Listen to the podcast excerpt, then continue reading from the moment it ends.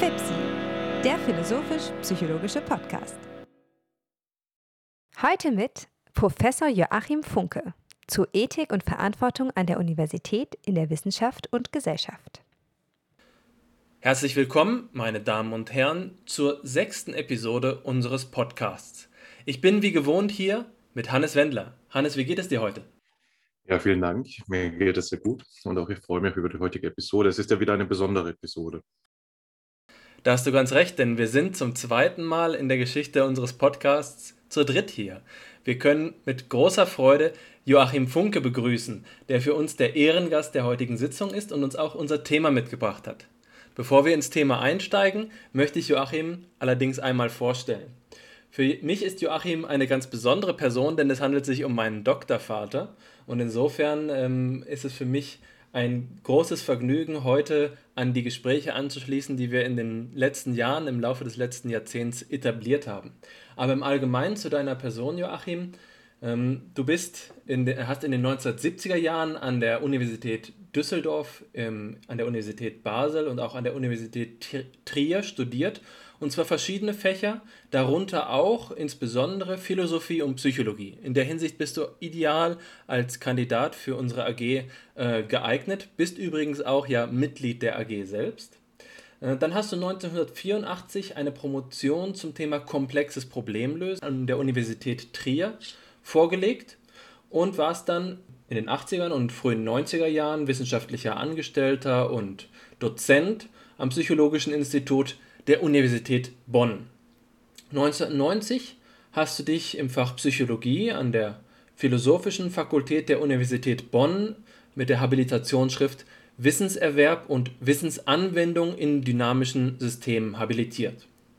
Seit 1997 hast, hattest du die Professur für allgemeine und theoretische Psychologie bis zum letzten Jahr inne und ein sicherlich großer äh, Ausdruck für deinen wissenschaftlichen Erfolg war, dass du im Jahr 2015 die Ehrendoktorwürde an der Universität Szeged in Ungarn erhalten hast. Zu deinen zahllosen Veröffentlichungen gehören beispielsweise die Arbeit von 1995 gemeinsam mit Peter French Complex Problem Solving, The European Perspective, in der du die europäische Perspektive auf das Problemlösen, das psychologische Problemlösen von der amerikanischen äh, abgrenzt. Ähm, und zu deinen erfolgreichen, äh, zu ein, einer deiner erfolgreichsten und meist zitierten Veröffentlichungen ist der Aufsatz Complex Problem Solving, A Case for Complex Cognition von 2010. Ein Aufsatz, der mehrere hundert Male zitiert worden ist. Eine deiner jüngsten Veröffentlichungen ist zusammen mit Robert Sternberg ähm, die Veröffentlichung The Psychology of Human Thought, an Introduction. Bekannt bist du vielleicht den äh, unseren werten Zuhörerinnen und Zuhörern schon über deinen Blog, äh, der sich über die Universität Heidelberg abrufen lässt äh, und auf dem du seit einem guten Jahrzehnt bereits deine Gedanken über politische und wissenschaftliche Themen zum Besten gibst. Ich möchte dich ganz herzlich in unserem äh, Podcast begrüßen, Joachim. Ja, vielen Dank, lieber Alexander und äh, lieber Hannes. Das finde ich ganz toll, hier bei euch im Podcast eingeladen zu sein. Danke für die nette Vorstellung. Äh, und ich will vielleicht ein paar Worte zu meiner Verbindung äh, zur Philosophie sagen, weil dass ich Psychologe bin, darin besteht kein Zweifel, aber vielleicht wird der ein oder andere fragen, ähm, wie es denn eigentlich mit meinem Bezug zur Philosophie aussieht. Und du hast das schon deutlich gemacht. Ich habe angefangen mit der Philosophie. 1972 als junger Abiturient bin ich in Düsseldorf im Hörsaal gesessen. Ich erinnere das noch, äh, nicht als wäre es gestern, aber wie vorgestern. Ähm, Lutz Geldsetzer war damals äh, einer von den Professoren, der mir das Bibliografieren beigebracht hat. Das war vielleicht weniger aufregend. Alfons Diemer war derjenige, der mir Inhalte, und zwar die Phänomenologie damals schon nahe brachte. Ich habe damals nichts davon verstanden oder so gut wie nichts. Das war für mich äh, alles spektakulär. Und als ich dann nach Basel ging 1973, habe ich mit der Philosophie weitergemacht.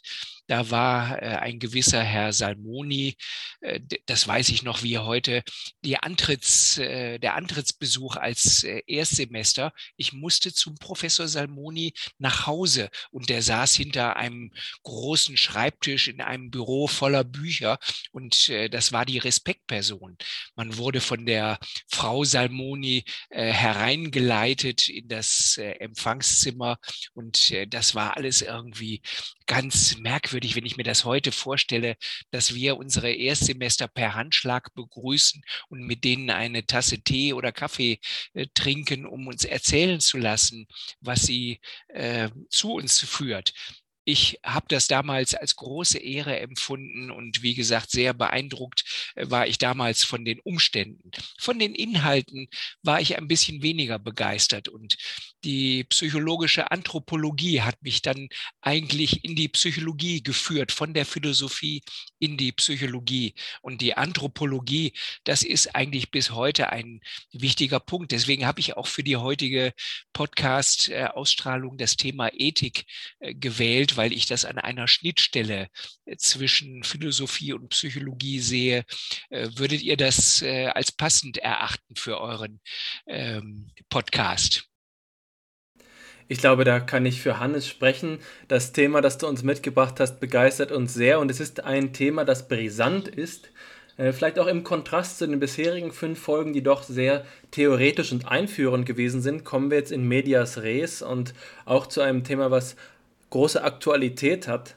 Das äh, ist äh, das Thema Ethik und Verantwortung an der Universität, in der Wissenschaft und in der Gesellschaft.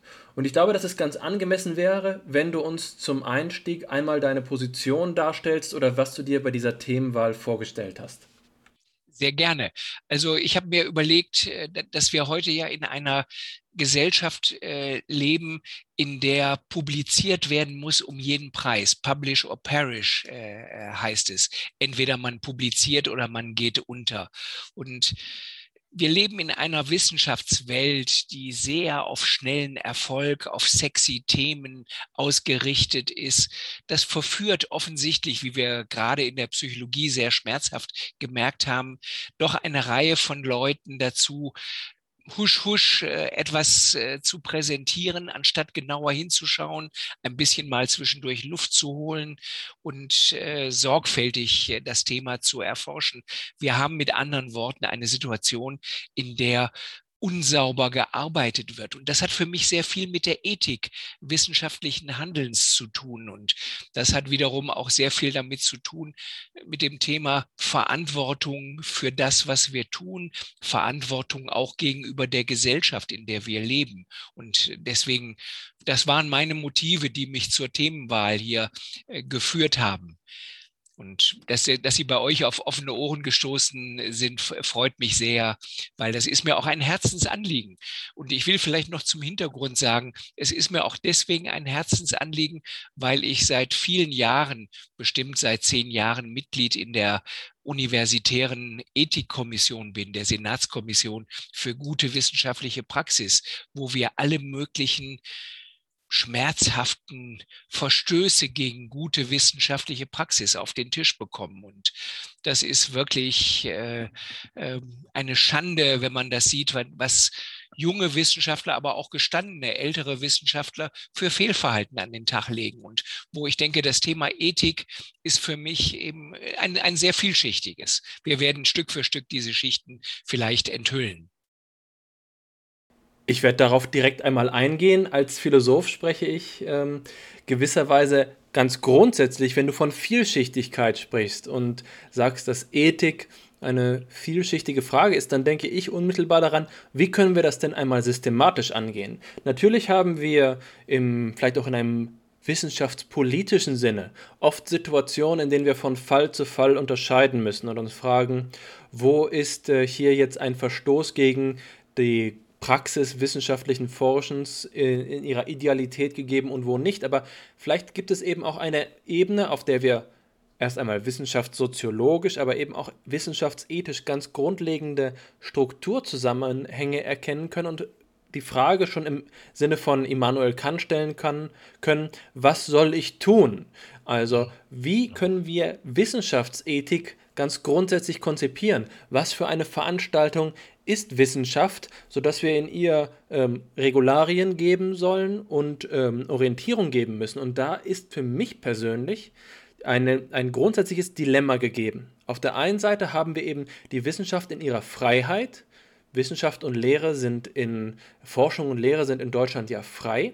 Und auf der anderen Seite die Idee, dass es dafür Kriterien geben soll, was in dieser Freiheit geschehen muss. Also eben auch die Tendenz dazu, einen Formalismus anzulegen und ähm, harte Währung zu verlangen für etwas, was dann eben äh, beispielsweise Wissenschaft oder Pseudowissenschaft ist, diese berühmte Unterscheidung zwischen zwei Gliedern.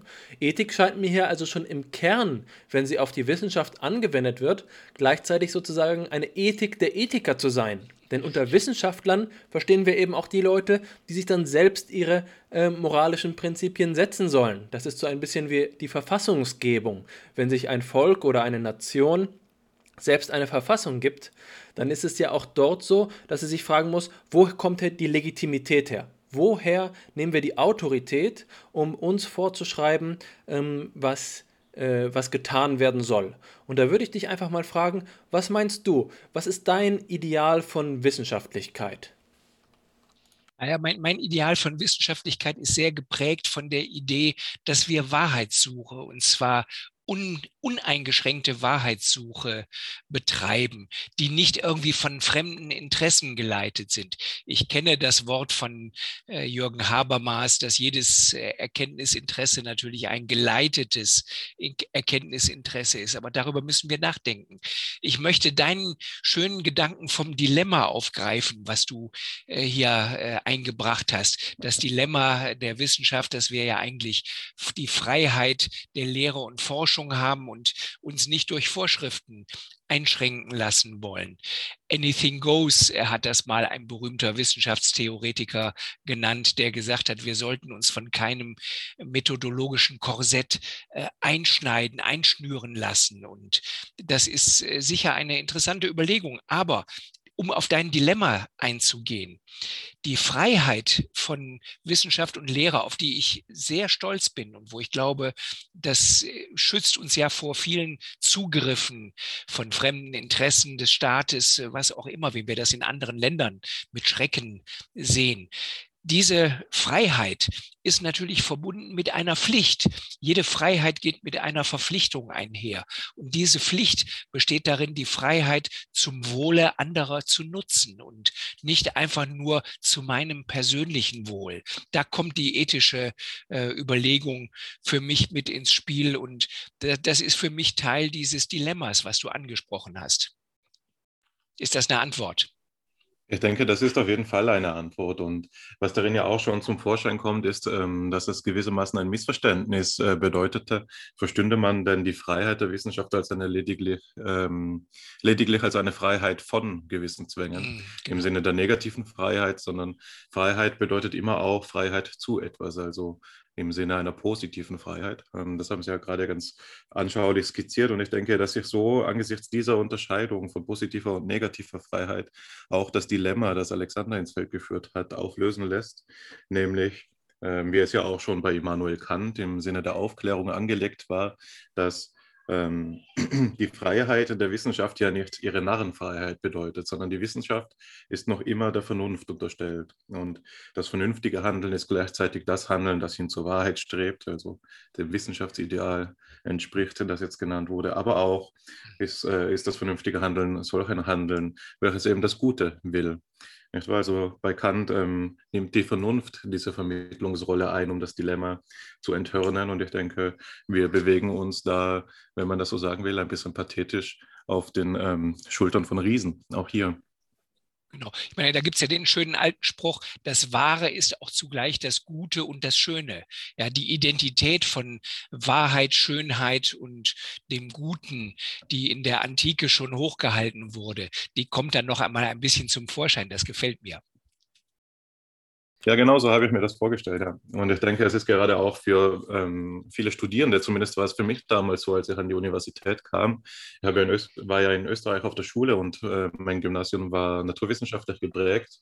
Ähm, und so kam ich dann eben auch mit einem naturwissenschaftlich geprägten Wissenschaftsverständnis an die Universität und äh, ging eben davon aus, dass ähm, äh, das, was man hier macht, jenseits der Gesellschaft stünde. Und ich denke, es ist äh, eben wichtig zu sehen, dass dieses äh, Verständnis von Wissenschaft äh, nicht alternativenlos ist, sondern die Tradition, die Sie nennen, mit äh, der Frankfurter Schule, jetzt Jürgen Habermas mit dem Begriff des erkenntnisgeleiteten Interesses, äh, interessengeleiteten Erkennens, ähm, ist das Paradebeispiel für diese Stoßrichtung. Und ähm, ich bin mir sicher, dass im Verlauf des Podcasts auch ersichtlich sein werden wird, weshalb ähm, diese Einstellung von ganz fundamentaler und auch meiner Meinung nach und unhintergehbarer Bedeutsamkeit ist.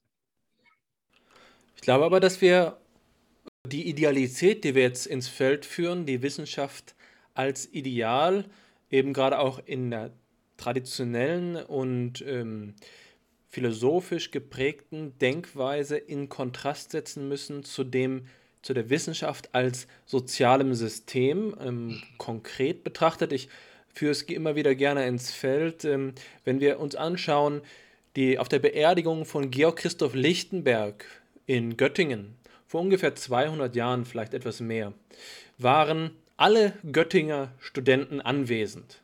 Äh, auf, seinem, äh, auf dem Trauerzug waren alle Göttinger Studenten anwesend. Das waren etwa 300 Personen.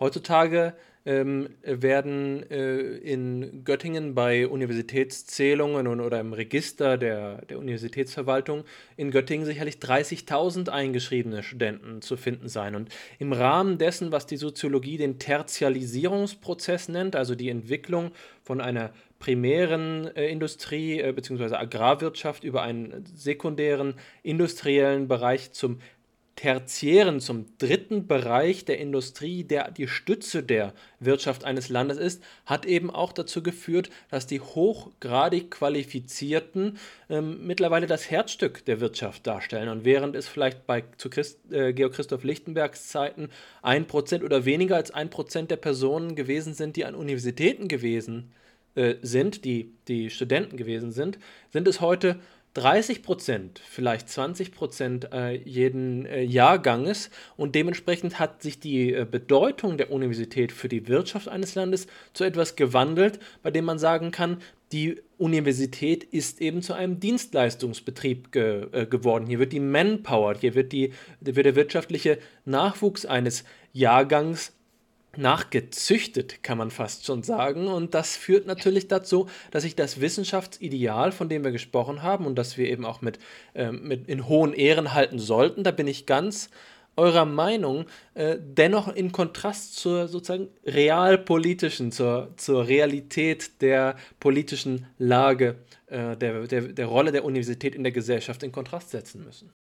Ja, du bringst einen interessanten Punkt hier ins Spiel, nämlich die Wirklichkeit äh, an den Forschungseinrichtungen, an den Universitäten, die ja nicht nur Forschung, sondern eben auch Lehre machen. Und das ist heute ein Massenbetrieb geworden. Und ich glaube, das steht der unbedingten Wahrheitssuche natürlich ein Stück weit im Wege. Wir haben ja heute schon Fakultäten, die von professionellen Dekanen gemanagt werden und wo tatsächlich das Management die Aufsicht über die Wissenschaft führt. Das finde ich keine gute Entwicklung, weil natürlich äh, müssen das Wissenschaftler selbst entscheiden und sich selbst verwalten können, ist eine Stärke der Wissenschaft. Aber was du gesagt hast, 30.000 Studenten. Ich erinnere noch mal an das Begrüßungs, äh, an den Begrüßungsbesuch bei äh, Salmoni in Basel. Das hat er auch nur gemacht, weil damals vielleicht mit mir fünf andere Studierende angefangen haben zu studieren. Das könnten wir heute im Zeitalter einer Massenuniversität gar nicht mehr leisten. Und das ist einfach schade, weil ich glaube, Wissenschaft hat auch ganz und Ethos hat ganz viel damit zu tun, dass ich von anderen Personen lerne und natürlich auch die Vorbildrolle anderer sehe, die für mich vielleicht gute wissenschaftliche Praxis dokumentieren.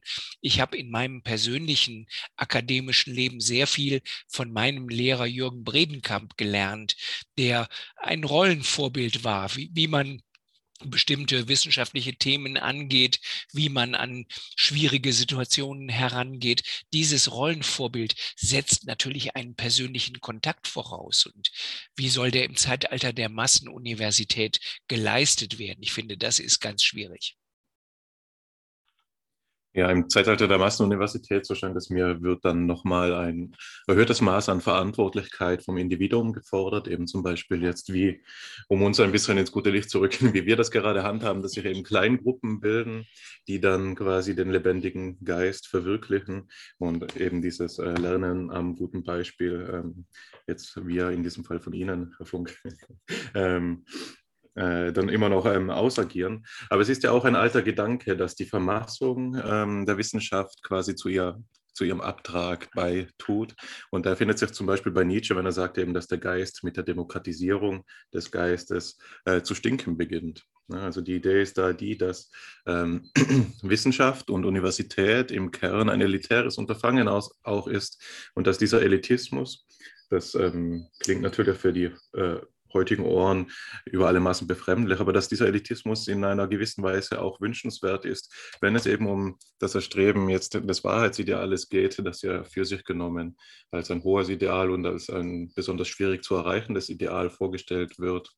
Dass die Tendenz aber ähm, nun in der ähm, Universität wenn man sie dann als Wirtschaftsbetrieb versteht, wenn, wie Alexander das gesagt hat, ähm, dass diese Realität anders aussieht, ist ja auch klar. Und ich denke, das hat in Deutschland unter anderem, wie ähm, zum Beispiel Julian äh, Niederrümelin aufgezeigt hat, eben der ehemalige SPD-Bildungsminister, ähm, aber eben der auch eine Professur in München für Philosophie inne hat, ähm, wie er gezeigt hat, äh, hat das in Deutschland auch viel damit zu tun, dass sich das äh, System stark am amerikanischen System und an den nun eben erstarkenden asiatischen, ich glaube koreanischen, wenn ich mich richtig erinnere, äh, Universitätssystemen zu tun hat, wo eben der Akademisierungsgrad in der Bevölkerung sehr viel höher ist als der in Deutschland. Und er spricht in diesem Zusammenhang von einem Akademisierungswahn, also auch dem staatlichen Interesse daran, immer noch mehr und noch mehr Leute an die Universität, also größere Anteile der Bevölkerung an die Universität zu bringen, sodass diese ähm, Abschlüsse erwerben können, die dann eben international ähm, Ansehen und eben auch Wirtschaftsleistungen zurückbringen ähm, ins Land. Genau. Und dass das alles äh, allesamt nicht alternativenlos ist, ich denke, ähm, dafür haben wir jetzt ähm, mit unserem ersten Material ähm, bereits ein, einen besonders guten, eine besonders gute Veranschaulichung mitgebracht. Ich glaube, da kann ich mal den Übergang machen. Ich würde sagen, dass das jetzt schon ein paar streitbare Themen, äh, Thesen gewesen sind und das ist ja auch der Sinn und Zweck von so einem philosophisch-psychologischen Gespräch, ins Streitgespräch überzugehen und vielleicht die ein oder andere Idee einmal anzugreifen oder zumindest im Gedankenexperiment ähm, Alternativen zu evaluieren, aber wir streben dennoch jetzt gerade in die Richtung, in der, äh, in der wir uns fragen, wie sollte Universität sein? Die, äh, diese Richtung haben wir schon eingangs aufgezeigt, indem wir gefragt haben, was kann Ethik und Wissenschaftsethik überhaupt in diesem Kontext bedeuten. Aber jetzt wollen wir vielleicht mal zu einer Vorstellung, einer Idealisierung eines bestimmten Bildungstyps, den ähm, ähm, dieses Ideal, das wir bei äh, Karl Jaspers finden. Joachim hat uns, Joachim Funke hat uns eine Quelle mitgebracht äh, aus einer wichtigen Schrift von Karl Jaspers von 1946 mit dem Titel Die Idee der Universität. Und hier zitieren wir einmal äh, aus den Eingangsparagraphen. Dort heißt es, die Universität hat die Aufgabe, die Wahrheit in der Gemeinschaft von Forschern und Schülern zu suchen. Sie ist eine Korporation mit Selbstverwaltung. Ob sie nun die Mittel ihres Daseins durch Stiftungen, durch alten Besitz, durch den Staat und ob sie ihre öffentliche Autorisierung durch päpstliche Bullen, kaiserliche Stiftungsbriefe oder landesstaatliche Akte hat? Unter allen diesen Bedingungen kann sie ihr Eigenleben unabhängig vollziehen weil die Begründer der Universität dieses wollen oder solange sie es dulden. Sie hat ihr Eigenleben, das der Staat frei lässt, aus der unvergänglichen Idee einer Idee übernationalen, weltweiten Charakters wie die der Kirche. Sie beansprucht und ihr wird gewährt die Freiheit der Lehre. Das heißt, sie soll die Wahrheit lehren, unabhängig von Wünschen und Weisungen, die sie von außen oder von innen beschränken möchten. Die Universität ist eine Schule, aber eine einzigartige Schule. An ihr soll nicht nur unterrichtet werden, sondern der Schüler an der Forschung teilnehmen und dadurch zu einer sein Leben bestimmenden wissenschaftlichen Bildung kommen.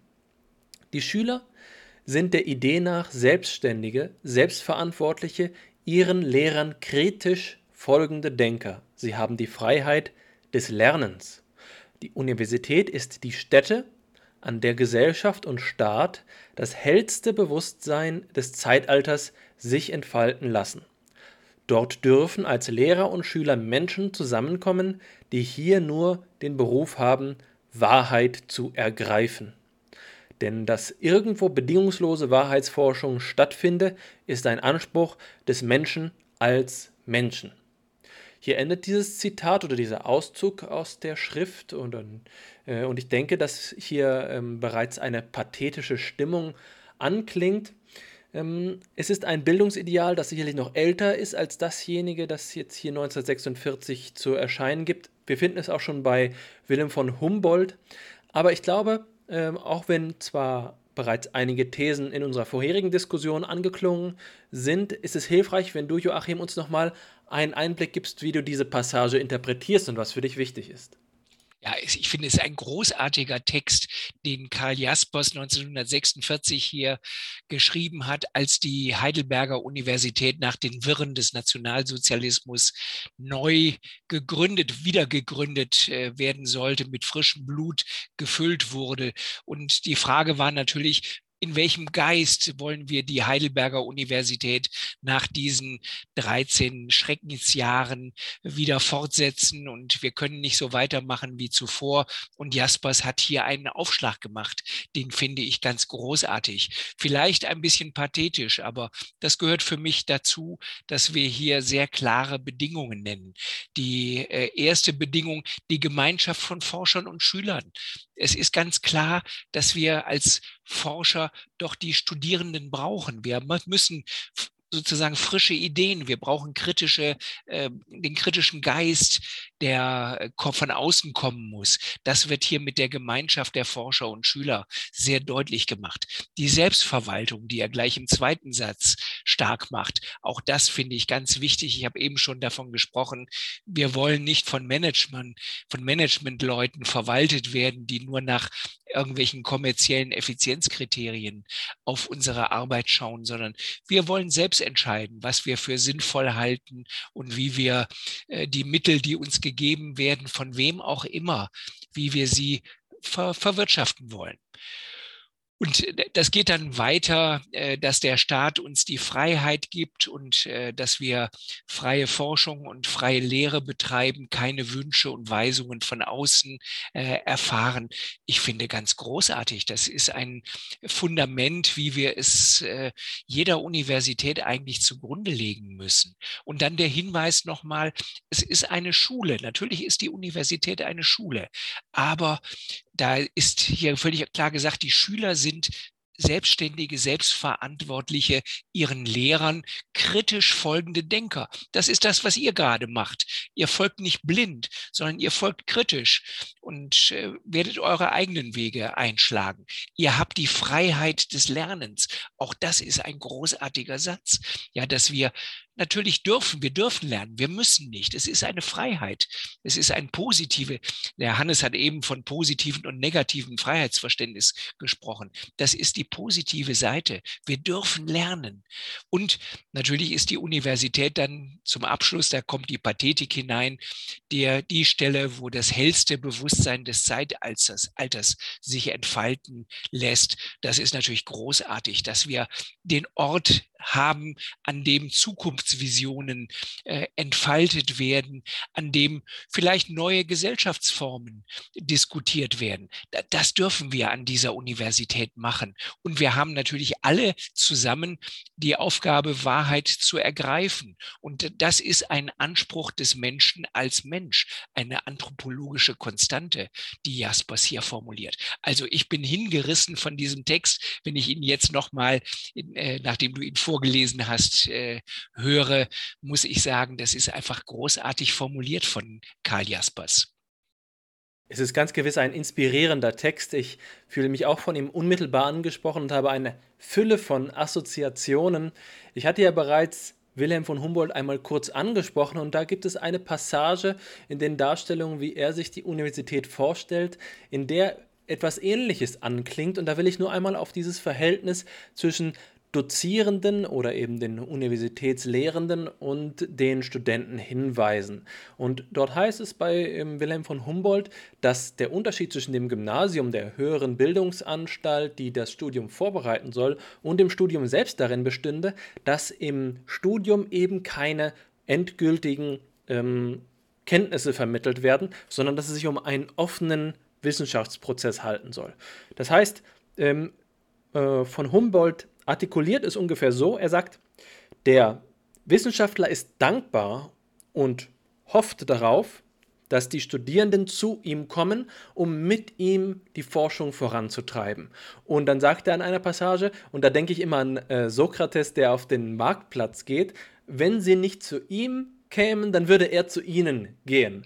Und das ist doch ein, ein äh, Pathos, die Vorstellung, dass die Wissenschaft keine Selbstverständlichkeit ist, indem wir ein Curriculum ähm, abwickeln, um allen äh, Teilnehmern bestimmte äh, Kompetenzen, vor allen Dingen eben so Herrschaftswissenskompetenzen, wie, wie Max Scheler sagen würde, da geht es nicht um Bildungswissen, sondern Herrschaftswissen. Wir wissen, wie wir eine Maschine bedienen, wie wir ein Gerät konstruieren, wie wir eine Person thera äh, th äh, therapeutisch äh, sicherstellen und so weiter und so fort, sondern es geht darum, dass wir hier Bildungswissen, expansives Wissen ähm, entwickeln und dabei eben auch der Wissenschaftler sich in seinem Na Seminar und die Wissenschaftlerin selbstverständlich in ihrem Seminar der, äh, der Offenheit, in der Freiheit äh, konf konfrontativ gegenüberstellen muss. Also wenn wir hier von Freiheit reden, dann bedeutet das für mich eben auch sich öffnen, ein Risiko eingehen und Wissenschaft gewisserweise auch als ein Abenteuer des Geistes.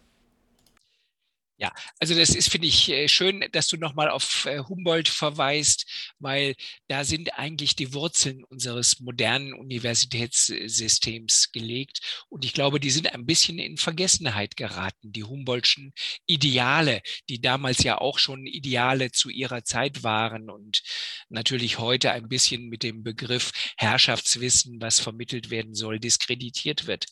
Ich will nochmal auf das Konzept der Akademikerschwemme zu sprechen kommen kommen, was Hannes äh, eben mit Bezug auf Niederrümelin äh, ins Spiel gebracht hat.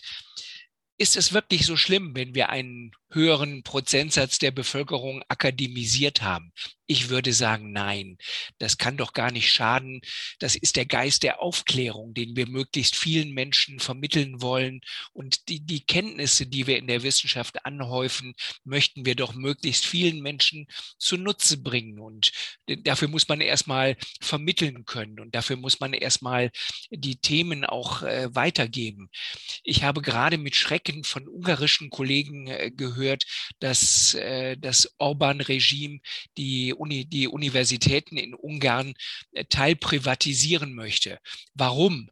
Weil Orban natürlich aus dem Akademikermilieu die größten Widerstände erfährt. Und das ist für mich ein weiterer Grund zu sagen, bitte lasst uns möglichst viele Leute aufklären, damit wir nicht den Fängern, die hier mit äh, sehr äh, dummen Themen kommen, in die Hände fallen und damit wirklich Missbrauch getrieben werden, da sind ja Rattenfänger unterwegs von ganz übler Art. Und ich bin ein Fan von akademischer Bildung. Also Hannes, da muss ich äh, nochmal äh, klar äh, Gegenrede halten. Die Akademikerschwämme finde ich persönlich gar nicht so schlimm.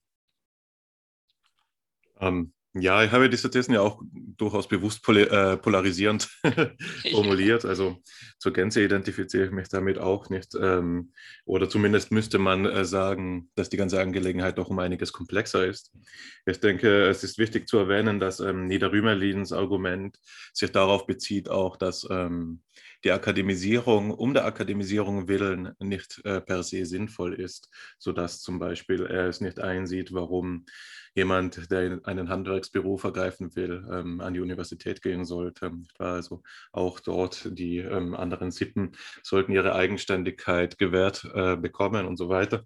Ähm, wo ich allerdings auf jeden Fall ähm, jetzt mit der Kritik äh, und da haben wir, glaube ich, gar keinen so schroffen Gegensatz, mitgehen würde, wäre die Idee, die auch bei Jaspers schon angesprochen ist, nämlich, dass ähm, dieses Verständnis von Bildung möglichst weit in die Gesellschaft getragen werden sollte, dass ähm, das, also die Freiheit des Lernens im Vordergrund steht und dass das Lernen so aufzufassen ist, äh, dass sie das Leben der Lernenden, eben der Schüler und Schülerinnen, ähm, transformiert. Sehr schön, und, ja. Ja, genau. Und ich denke, in diesem Sinn äh, bin ich äh, allemal ein Akademisierungsbefürworter und ich hätte da am liebsten eine populationsweite Deckung. Jeder soll selbstständig äh, denken lernen und jede da gibt es noch ein Problem, was wir, glaube ich, nicht allzu leicht vom Tisch äh, äh, weisen können. Bei Wilhelm von Humboldt gibt es die Idee, dass jedem einzigen Menschen ein, eine Sehnsucht nach Wahrheit innewohnt. Das sagt er auch sehr, äh, sehr pathetisch und es ist sicherlich nicht ganz falsch, aber es gibt auch noch einen feinen Unterschied und das ist gerade dieses Verhältnis auch hier der Freiheit des Lernens und diese Freiheit haben wollens. Und zwar finden wir das auch dort in dem Begriff Studium und dem, den Studentinnen und den Studenten. Studium ist der Eifer. Und ich glaube dass, doch, dass es zu einer gewissen ähm, Haltung des Wissenschaftstreibens auch einer ich will nicht unbedingt sagen charakterlichen Disposition, aber einer Sozialisation, einer bestimmten, einem bestimmten Habitus äh, dazugehört. Und man wird eben nicht einfach Wissenschaftler, indem man bestimmte Methoden anwendet. Das heißt, selbst diejenigen, die vielleicht der Zunft nach heutzutage Wissenschaftler sind, sind vielleicht der Einstellung und der, der, der Haltung nach noch lange nicht ganz so frei, um zu lehren und zu forschen, wie das hier ähm, der, äh, der Gedanke ist. Und das ist doch eben auch so etwas wie eine mühevolle Leistung und äh, in der Hinsicht will ich jetzt nicht unbedingt sagen, es verlangt einen Elitismus und nur die wenigen, die tatsächlich die charakterliche Größe haben und so weiter und so fort. Darum geht es mir nicht, das zu sagen. Aber ich will doch sagen, Wissenschaft ist nicht so etwas wie der leichteste Weg, sondern vielleicht gerade eben auch der schwierigste Weg. Und es ist auch eben nicht so, und vielleicht ist es in diesen, unter diesen Umständen, darüber sollten wir uns äh, gut auch nochmal Gedanken machen, zu erklären, weswegen es eben doch noch hartnäckige Leute gibt, die Wissenschaft als ihre Berufung und nicht nur als ihren Beruf auswählen, obwohl sie in der Wirtschaft, in der freien Wirtschaft oder an anderer Stelle viel mehr Geld verdienen könnten oder viel größere Sicherheiten haben könnten. Wenn ich mir jetzt anschaue, äh, wie das für Hannes und mich als jungen Wissenschaftler ist oder wie es für dich früher gewesen ist, Joachim, dann ist es doch eben auch so, dass die Entscheidung für die Wissenschaft gerade trotz äh, der Eigenheiten des wissenschaftlichen ähm, Milieus so abläuft, wie es abläuft. Und das ist, glaube ich, auch etwas, was zum Wesen der Wissenschaft hinzugehört und bei dem es eben nicht nur darum gehen sollte, es für Wissenschaftler möglichst leicht zu machen, sondern es ist eben auch das Abenteuer Wissenschaft, das den Abenteurer oder die Abenteurerin herausfordern muss. Ja, wenn ich da gleich mal einhaken darf, mir gefällt, wie du den Eifer, das Studium hier herausstellst. Ich sehe dahinter noch was ganz anderes, nämlich die Neugier. Die Neugier, die unsere Kreativität ja auch ganz maßgeblich anspornt und die wir in der Wissenschaft brauchen. Wenn da keine Neugier ist, dann ist da kein Feuer und dann bewegt sich da auch nicht viel. Und ich will einen zweiten Punkt aufgreifen, den du ansprichst, die brotlose Kunst, die in deiner Bemerkung ja durch durchschimmert und wo ich glaube, da haben die jungen Wissenschaftler tatsächlich äh, auf einiges zu verzichten. Da geht es mir als gestandenem Professor vielleicht nicht ganz so schlecht wie euch. Aber nochmal zurück zu dem Geldverdienen. Das führt uns ja direkt zum nächsten Themenkomplex, nämlich zur Frage, wie bestechlich sind eigentlich Wissenschaftler, wenn ihnen Geld vor die Nase gehängt wird. Und ich habe ja als äh, zweiten Text einen, der auf diese Entwicklung der Foltertechniken durch Psychologen abhebt, wo ich denke, das ist eine ganz unverantwortliche Forschung. Die ist getrieben vom Gewinnstreben, weil da wurden 80 Millionen Dollar für die Entwicklung von äh, weißen Foltermethoden gezahlt. Das ist ein Anreiz und für 80 Millionen macht einer auch schon mal vielleicht etwas, wo man sagt, da ist die Ethik nicht ganz im Vordergrund, sondern da geht es um das Geldverdienen. Ne? Ja, ich würde gerne auf ähm, beide vorgebrachten Punkte äh, kurz eingehen. Nämlich zum einen glaube ich, ähm, was Alexander jetzt äh, argumentiert hat, dass es ähm, in einer Weise nicht haltbar ist, auf zugleich die Wissenschaft als den schwierigsten Weg oder einen der schwierigsten Wege auszuzeichnen und zum anderen darauf zu beharren, dass sie kein elitistisches Unterfangen wäre, die Wissenschaft. Ich glaube, da kommt man in begriffliche Schwierigkeiten und auch in ähm, ideelle Schwierigkeiten. Und schon dafür braucht man gar nicht weit ausholen, sondern man kann auch einfach mal in Deutschland hinsehen und die Statistiken ansehen, die doch relativ klar zeigen, und nicht nur in Deutschland, sondern eigentlich weltweit, dass wir immer noch in so etwas wie einer Bildungsaristokratie äh, leben, wo einer der größten Faktoren, der die Bildung eines äh, Menschen vorhersagt, die Bildung des Elternhauses ist. Und aber auch, dass wir doch in einer gewissen Weise in einer Aufstiegsmeritokratie ähm, leben, nämlich dass die gläserne Decke für diejenigen nur nicht besteht, die eben herausragende Leistungen aufweisen. Beides sind natürlich ganz dezidiert elitistische Gedanken. Und ähm, ich denke, es ist wichtig zu sehen, dass Elitismus natürlich politisch stark aufgeladen ist und zu Recht eine negative Konnotation trägt, aber eben Elitismus auch deskriptiv verstanden werden kann. Und ähm, es zumindest, und ich glaube, die Universität und die Wissenschaft sind der einzige Ort vielleicht sogar, in dem diese Debatte gestellt werden kann, es erneut zur Disposition gestellt werden können muss, zumindest in der Potenz, äh, ob der Elitismus nicht auch gewisse Aspekte äh, mit sich führt, die eben wünschenswert sind. Ähm, das andere, äh, was ich sagen wollte, war eben, Bezug nehmend jetzt auf die äh, schon angekündigte Überleitung der Bestechbarkeit oder der Unsittlichkeit ähm, gewisser Menschen in der Wissenschaft oder gewisser Wissenschaftler. Wir kommen gleich auf Beispiele zu sprechen. Aber um das Ganze konzeptuell einordnen zu können, ist, denke ich, eine wichtige Unterscheidung diejenige zwischen der Freiheit zur Wahrheit, von der wir jetzt gesprochen haben, die der Lehrenden und der Lernenden, wenn wir denn ein Jaspersches Universitätsideal ähm, vertreten, im Unterschied eben zum Willen zur Wahrheit, also diesen Foucault'schen Begriff, den er eben in Allusion an Nietzsches Begriff des äh, Willens zur Macht prägte, wo es eben noch mal stärker darum geht, aufzuzeigen, inwiefern Prozesse der Wissensgenerierung immer auch mit gesellschaftlicher Macht einhergehen, sodass ähm, beispielsweise mit ähm, einem Monopol des Staates auf die Verleihung von akademischen Graden, immer auch ein Monopol des Staates auf die Legitimation und Delegitimation gewisser Aussagen als Wahrheit, als wahr, als wissenschaftlich oder als vertretbar einhergeht. Und man sieht ja sofort, wie äh, leicht anfällig so ein, äh, so ein Konzept des Willens zur Wahrheit für Korruption und für Missbrauch und alles, was in diese Richtung ist, ähm, aber da muss ich gleich mal äh, einhaken. Der Staat vergibt nicht die Titel, sondern der Staat gibt das Privileg, Titel zu vergeben an die Professoren weiter. Und von daher ist nicht der Staat derjenige, der die Titel vergibt, sondern es sind die Professoren, die ihre Kriterien natürlich äh, offenlegen müssen und äh, das nicht nach Gutdünken tun sollten, sondern nach bestimmten Standards. Aber das ist nicht der Staat, Hannes. Da muss ich protestieren. Ich bin nicht der verlängerte Arm des Staates, sondern ich lege fest, was ich für Ansprüche an eine Doktorarbeit habe. Und die kommen nicht von irgendeinem, von einer Behörde oder vom Wissenschaftsministerium. Das verleiht mir das Recht, den Doktortitel zu verleihen. Und äh, das ist in Fakultätssatzungen gründlich diskutiert und festgelegt. Aber das ist nicht der Staat klarer Protest. ja, gewiss. Also so ganz so einfach hatte ich das auch gar nicht gemeint, äh, sondern ähm, die Vorstellung, die ich hatte äh, in dieser ja durchaus auch polemisierend gemeinten Rede war die, dass die Professoren eben als verbeamtete Diener des Staates sind, bis okay. zu einem gewissen Grad. Aber ja, Sie, haben, Sie, haben, natürlich recht, dass ähm, innerhalb dieses Rahmens äh, dafür gesorgt ist und auch sein muss, dass die Professoren und Professorinnen alle Grade der Freiheit äh, zur Verfügung haben, die sie eben brauchen, um gute Lehre machen zu können.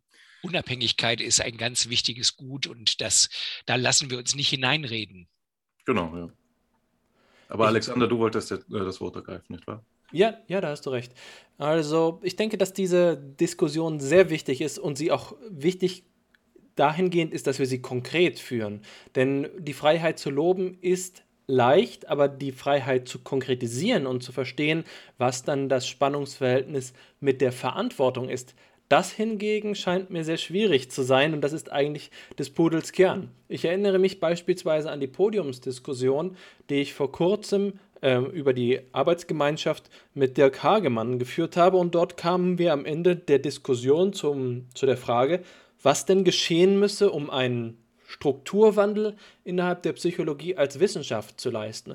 Und der Gedanke, der mir damals unmittelbar kam, war, dass es erforderlich ist, dass die, ähm, dass die Wissenschaftlerinnen und Wissenschaftler in ihrer Funktion und mit ihrer Verantwortung selbst dafür ähm, in die, ähm, in, ins Gefecht treten, in, in Verantwortung übernehmen, dass ein Unterschied geschieht. Das heißt, natürlich gibt es diese Ebene des Systems oder des Mainstreams, des Konsens, der Scientific Community, bei denen sich der Einzelne vielleicht machtlos fühlt. Aber dann müssen wir verstehen, dass die Freiheit der Lehre, die uns staatlich gegeben ist, ein so äh, wertvolles Gut ist, das uns gleichzeitig beauftragt, es zu nutzen, in diesem Sinne einer Bürgerverantwortung oder eben einer Wissenschaftlerverantwortung. Ähm, wir haben als äh, die Privilegierten, die Privilegierten und in gewisser Weise eben auch als, äh, als äh, ein Bestandteil der Gesellschaft, der äh, auf dem Rücken von sehr äh, komplexen Zusammenhängen äh, steht, als die, der Luxus, den sich eine Gesellschaft bietet, nämlich sozusagen eine Klasse von unter Umständen sogar dekadenten Personen äh, hinzunehmen und zu alimentieren, die keinen unmittelbaren Beitrag auf der Ebene von meinetwegen jetzt harter ökonomischer Währung leisten, sondern denen man die kreativen Potenziale übergibt, dass diese Personen mutig sein müssen und das ist eben das Verhältnis hier. Mutig ihre Verantwortung zu tragen, aber auch überantwortet sind, mutig zu sein, um ihre Freiheit zu nutzen. Und das scheint mir entscheidend zu sein, dass jeder eins, jede einzelne Wissenschaftlerin und jeder einzelne Wissenschaftler durch diese Freiheit äh, der Forschung und Lehre gerade dazu beauftragt ist, aber eben niemals in dem direkten Sinne, so etwas wie mach bitte etwas anderes oder äh, sträube dich gegen alle, sei immer kritisch. Das kann, man kann es nicht befehlen. Das ist gerade das, das Faszinosum dieser Freiheit. Wir können Freiheit schenken, aber wir können sie nicht befehlen ich finde, du machst auf einen ganz wichtigen Punkt aufmerksam, dass wir natürlich äh, in der akademischen Welt selber die äh, Richtung äh, bestimmen können und damit die Zügel in der Hand halten. Aber das ist gar nicht so einfach. Ich möchte ein kleines Beispiel aus den Rechtswissenschaften bringen.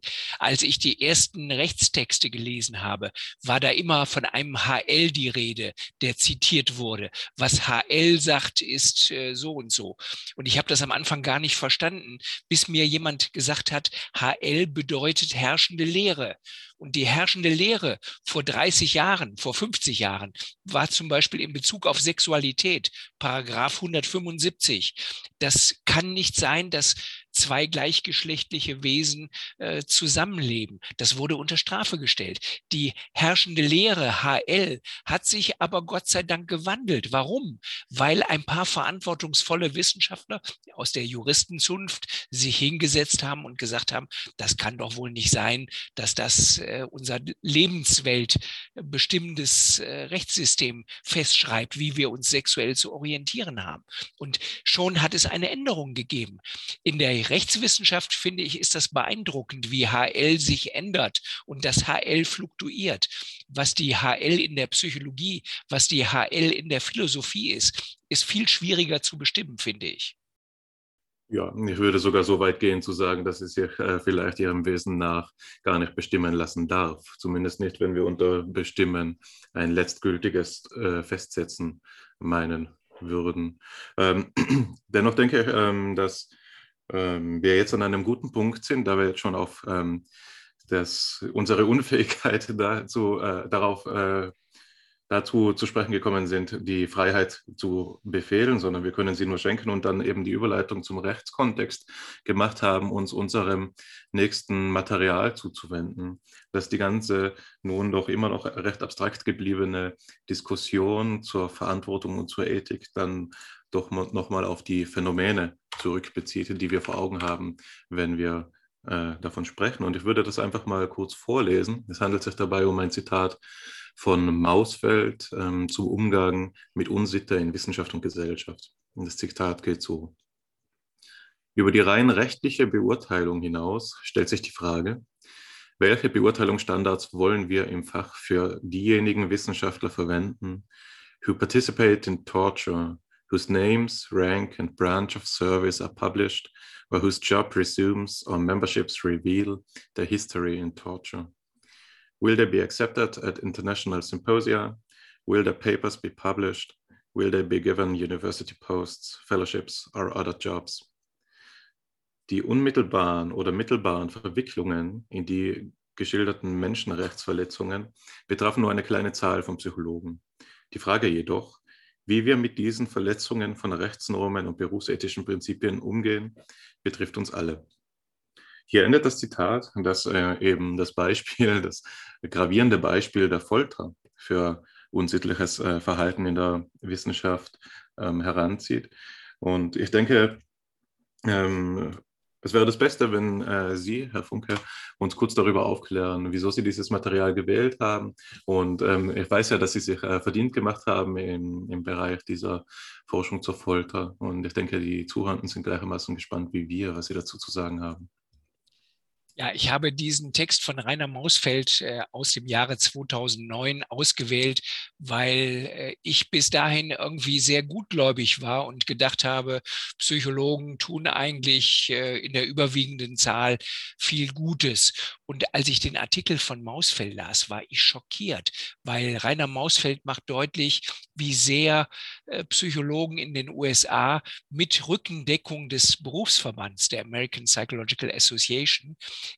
in äh, die Homeland Security, äh, die damals nach 9-11 natürlich ganz hochgehängt wurde, hineingezogen wurden und Psychologen beauftragt wurden, weiße Foltertechniken zu entwickeln.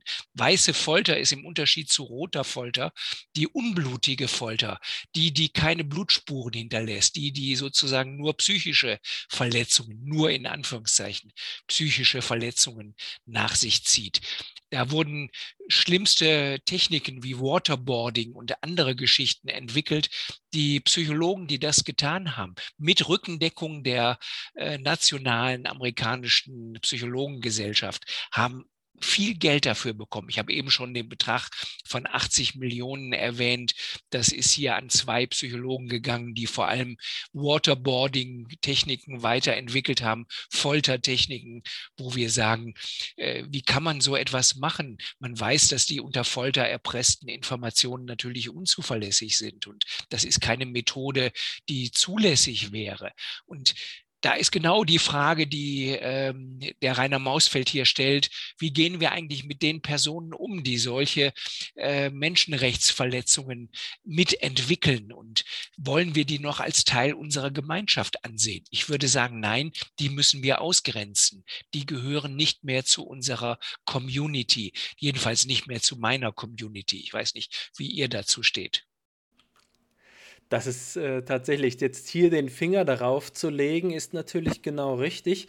Und es geht auch darum, dann als Wissenschaftler unter Wissenschaftlern Verantwortung zu übernehmen und das Ganze eben nicht immer nur als einen kooperativen und konsensuellen Diskurs darzustellen. Vielleicht hat das Wissenschaftsideal eines Konsenses innerhalb der Scientific Community eben auch zu einer Ausgrenzung der Kontroverse oder der, wie ich gerne sage, des agonalen Moments, des Widerstreits, des Wettstreits, eben aber auch der Konfrontation äh, geführt. Und ich denke, dass es gut ist und, und gerade vorhin habe ich ja von Mut gesprochen, eben auch den Mut zu haben, in Opposition zu gehen, eben auch einmal Gegnerschaft oder vielleicht sogar Feindschaft zu etwas äh, zu markieren, um zu zeigen, dass die Wissenschaft eben nicht nur ein allgemeiner dem Fortschritt und äh, der Produktion von technologischen Möglichkeiten dienender Betrieb ist, sondern etwas, was sich eben die verschiedenen anderen Systeme einer Gesellschaft nicht beliebig zu Nutzen machen können. Das ist ja gerade die Frage, was ist mit Wissenschaft im Dienst anderer Institutionen, im Dienst anderer Körperschaften? Was ist mit den ähm, Psychologinnen und Psychologen, die im Laufe des Zweiten Weltkriegs äh, für die Wehrmacht beispielsweise ähm, an der Nutzung von Psychopharmaka äh, gearbeitet haben, um, äh, um die Soldaten im Feld ähm, sozusagen resistenzlos oder dauerhaft einsetzbar äh, gegenüber ähm, Zweifeln äh, zu machen. Und das ist natürlich etwas, bei dem ähm, es zu einem weiten Einschnitt in die Autonomie der Subjekte gekommen ist. Und da muss ich dann eine ethische Reflexion fragen, was hier geschehen sollte und eben auch, und da kommen wir eben zum Auftrag unserer Arbeitsgemeinschaft, eine systematische ethische Reflexion. Es geht nicht nur um unsere Intuitionen und unser meinetwegen äh, Menschheitsideal, eine allgemeine Menschlichkeit, eine, ein humanitärer Anspruch, sondern es geht auch um ein echten Diskurs, einen ethischen Diskurs, der in der Wissenschaften etabliert werden muss. Und das ist vielleicht momentan unterentwickelt. Genauso wie wir äh, schon über die Rolle der Wissenschaftstheorie im Rahmen dieser AG äh, in der Psychologie gesprochen haben, müssen wir auch über die Ethik äh, in, der, in der Psychologie sprechen und genauso in anderen Disziplinen. Warum fühlen sich ähm, Psychologinnen und Psychologen nicht dazu beauftragt, ihre ethische Kompetenz auf ein methodisch anspruchsvolles Niveau weiterzuentwickeln. Ja, die, die Ethik ähm, ist sicherlich mehr als ein bloßes Meinungen haben. Sie fordert aber sicherlich auch ein Meinungen haben müssen von uns. Also es ist nicht möglich, gegenüber diesen ethischen Fragestellungen indifferent zu bleiben. Und ich denke, damit ist aber noch nicht gesagt, dass es bloße Doxa, also bloßes Glauben oder Meinen wäre, sondern im, im ethischen Umgang mit diesen schwierigen Fragen könnte man, um es noch, noch einmal auf Kant zu beziehen, könnte man so, äh, so eine Einstellung beziehen, wie das immer dann, ähm, wenn wir vernünftig darüber urteilen, über etwas, das so oder so sein kann, dass wir dann auch eben moralisch urteilen, nämlich im Sinne der praktischen Vernunft. Nun ist die Lage ja meistens die, dass ähm, diese praktischen Situationen durch Gründe unterbestimmt sind, sodass es äh, nicht immer eindeutig ist, wie äh, das Urteil zu fallen hat. Doch ähm, äh, das gilt ja für den Fall, den wir jetzt aufgerissen haben, mitnichten. Ne? Die Folter ist so eindeutig falsch, dass sie verurteilt werden muss. Und dennoch ist es so, dass ähm, die Lage, wie es in diesen ethischen Fragestellungen ja immer ist, auch komplex ist. Denn ich denke, also als ein Beispiel für, für weiße Folter ist ja auch die sensuelle Deprivation. Das heißt, mhm. der Entzug von Stimuli auf gewisse äh, Wahrnehmungsmodalitäten, auf gewisse Wahrnehmungskanäle. Beispielsweise gibt es da die, die ähm, Kamera Silence, also die, die, den stillen Raum. Das ist ein schallisolierter, dunkler Raum, in den werden eben Gefolterte ähm, eingesperrt und dort für lange Zeitstrecken ähm, gelassen. Das kann dazu führen, dass diese ähm, Gefolterten immer halluzinieren oder, wenn man das jetzt salopp sagen will, den Verstand verlieren. Und diese Foltermethode der sensuellen Deprivation bezieht sich ja natürlich auch auf Studien ähm, dazu, was geschieht, äh, wenn eben Subjekte, und die, die sind eben in der Tierpsychologie zum Beispiel früh ähm, betrieben wurden. Was passiert denn, wenn wir ähm, Versuchstieren beispielsweise eben Sinnesmaterial entziehen und ähm, Beispiele dafür, wo das so gemacht wurde, sind etwa in der Neurowissenschaft, wo man dann die neuronale Plastizität gewisser Hirnareale erforschen wollte. Also können einige Hirnareale die Funktionen der anderen übernehmen. Also diese Art von Grundlagenforschung konnte dann in der Fernwirkung für eben, also die, bei der Grundlagenforschung wäre man ja noch geneigt zu sagen, dass die wertneutral ist, aber in der Fernwirkung konnte sie eben missbraucht werden für für das Böse, also für die Folter. Und ich denke, hier sieht man, dass das psychologische Wissen, ähnlich auch wie das physikalische Wissen, wenn man an die Atombombe denkt und die auf der Grundlagenforschung zur Kernspaltung beruht, eben alles andere als ethisch indifferent ist, sondern ethisch hochgradig sensibel.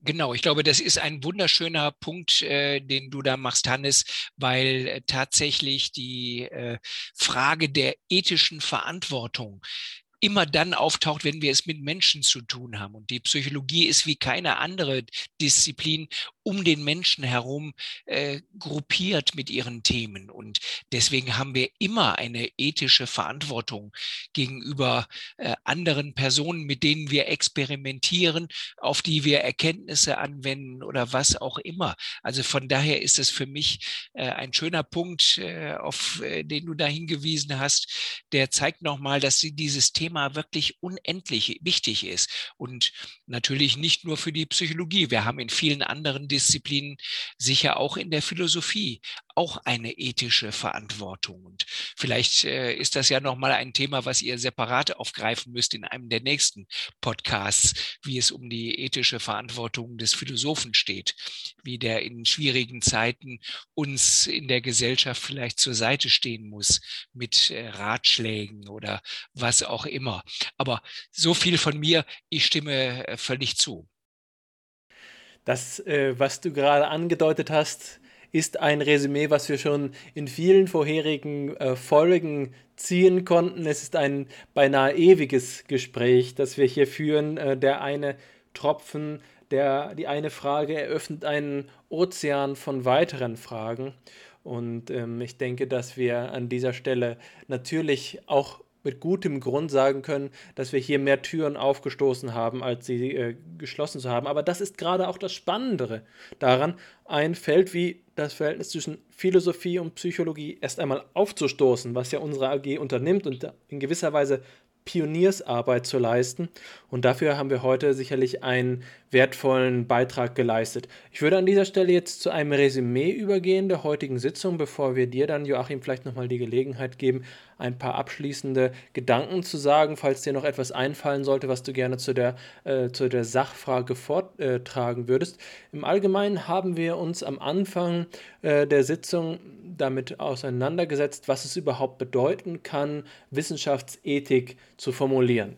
Dabei sind wir schon in Ansätzen auf die Frage eingegangen, was kann denn überhaupt Ethik sein? Und in der Philosophie unterscheiden wir natürlich Ethik von Moral. In gewisser Weise ist Moral die praktische Umsetzung, die tatsächlich einen einzelnen Maßstab dafür setzt, was getan werden soll, während die Ethik die Reflexion ist und auch der Vergleich zwischen verschiedenen Modellen. So kennen wir beispielsweise den Vergleich zwischen deontischen und konsequenzialistischen Ethikansätzen. Äh, Darüber sind wir jetzt noch nicht im Allgemeinen. Ähm, eingegangen. Wir sind vor allen Dingen auf einer Ebene geblieben, in der wir grundsätzlich äh, darüber gesprochen haben, äh, dass wir hier äh, Wissenschaft auch ethisch betrachten müssen, also wie gesagt eine Tür aufzustoßen. Dann sind wir darauf eingegangen, was denn überhaupt die Idealität von Wissenschaft sein soll, an der sich eine bestimmte Vorstellung äh, ausrichten kann, wie in ihr verfahren werden sollen. Das haben wir am Beispiel von Karl Jaspers durchgeführt, der 1946 äh, ein Modell für die Neubegründung der Wissenschaft vorgeschlagen hat und dabei die wesentlichen Begriffe von Freiheit des Lehrens, aber auch Freiheit des Lernens entwickelt hat. Und letztlich sind wir dann auch auf Probleme eingegangen, die insbesondere damit zu tun haben, dass die reale, die wirkliche politische Verfassung der Wissenschaften nicht unbedingt in ähm, Deckung mit diesen Idealen zu bringen ist, sondern ganz anderen Herausforderungen entgegenblicken muss. Und hier ist natürlich der Mammon, das Geld, einer der großen Attraktoren für unmoralisches Verhalten, also natürlich unmoralisch aus einer spezifischen Warte betrachtet, die wir ethisch reflektieren wollen. Ich glaube, von meiner Seite ist ein Abschlussplädoyer zu sagen, wir brauchen in der Wissenschaft stets Ethik und der Glaube, dass Wissenschaft ein beständiger Fortschritt ist, in dem sich die unterschiedlichen Konzepte schon in einem Wettstreit der Ideen quasi sozialdarwinistisch ablösen werden und sich nur das Beste und das ähm, wissbegierigste oder das Wissen, ähm, das authentischste, das veridikalste durchsetzt, dass das ein naiver Glaube ist. Es gibt genügend Beweise in der Geschichte, dass sich Konzepte in der Wissenschaft und auch Techniken in der Wissenschaft durchgesetzt haben, die eher einen moralischen Rückschritt bedeutet haben. Und wir dürfen uns nicht auf so einen naiven Futurismus oder auf ein technokratisches Ideal von der Wissenschaft als einem äh, Weg zum, zum ewigen Heil äh, überzeugen lassen und müssen hier kritisch bleiben. Aber an dieser Stelle würde ich gerne dir, Joachim, äh, die Gelegenheit geben, noch ein paar äh, resümierende oder vielleicht eben noch ergänzende Worte zu sagen. Ja, zunächst mal vielen Dank, lieber Alexander, für diese schöne Zusammenfassung und dir, lieber Hannes, auch für viele kritische Einwürfe. Das fand ich war ein sehr schönes Gespräch. Bei mir bleiben zwei Punkte zum Schluss, die ich hier noch in der letzten Minute anführen will. Das eine ist die Angst vor einer Maschinenethik. Wir haben in Göttingen den ersten Lehrstuhl für Maschinenethik an der Philosophischen Fakultät angesiedelt, wenn ich das recht sehe. Und das macht mir ein bisschen Angst, äh, ganz ehrlich gesagt gesagt, wenn wir Ethikfragen in die Hände von Maschinen legen, autonome Fahrzeuge, ihr kennt die Debatte, die ethische Entscheidungen treffen müssen, über welche Person von mehreren Auswahlmöglichkeiten sie denn nun hier und herüberrollen sollen. Im Zweifel, diese Dilemmasituationen sind ja schrecklich. Der zweite Punkt, die unbedingte Wahrheitssuche, die wir im ersten Teil mit Jasper sehr stark gemacht haben, diese unbedingte Wahrheitssuche müssen wir gegen Angriffe von außen verteidigen. Die bleibt uns nicht automatisch erhalten, die wird uns nicht geschenkt, sondern die müssen wir erkämpfen, für die müssen wir eintreten, die müssen wir verteidigen. Und danke, dass ihr mit eurem Podcast hier die Möglichkeit bietet, so ein Thema zu adressieren. Vielen Dank für die äh, Einladung zu diesem Podcast. Ich bedanke mich ganz herzlich. Ja, ähm, ich denke, ich spreche im äh, Namen von Alexander und unseren Zuhörern, wenn wir uns auch bei Ihnen sehr herzlich bedanken, äh, Herr Funke. Es war auch für mich eine besonders spannende Sitzung. Schon lange habe ich mich darauf gefreut, hier auch einmal ein bisschen zu streiten und echten, lebendigen Dissens zu leben. Und ähm, was zu sagen bleibt, sind noch gewisse durchaus wichtige Formalien, nämlich ähm, dass wir uns bei allen Zuhörern bedanken, dass Sie uns zugehört haben mit Fragen, ähm, Rückmeldungen und Kritiken. Wenden Sie sich bitte an äh, unsere E-Mail-Adresse fipsi.phi-psi.de. Ähm, die Website der Homepage finden Sie unter der URL ähm, www.phi-psi.de. Ähm, unsere Telegram-Gruppe finden Sie unter https ähm, t.me slash fipsi.ppp und äh, den Blog von Joachim Funke, unserem heutigen Gast, finden Sie unter f20.blog.uni-heidelberg.de. So bleibt, glaube ich, nicht mehr viel mehr zu sagen nach dieser Informationsflut, als nochmals herzlichen Dank an alle hier und bis zum nächsten Mal. Tschüss. Tschüss.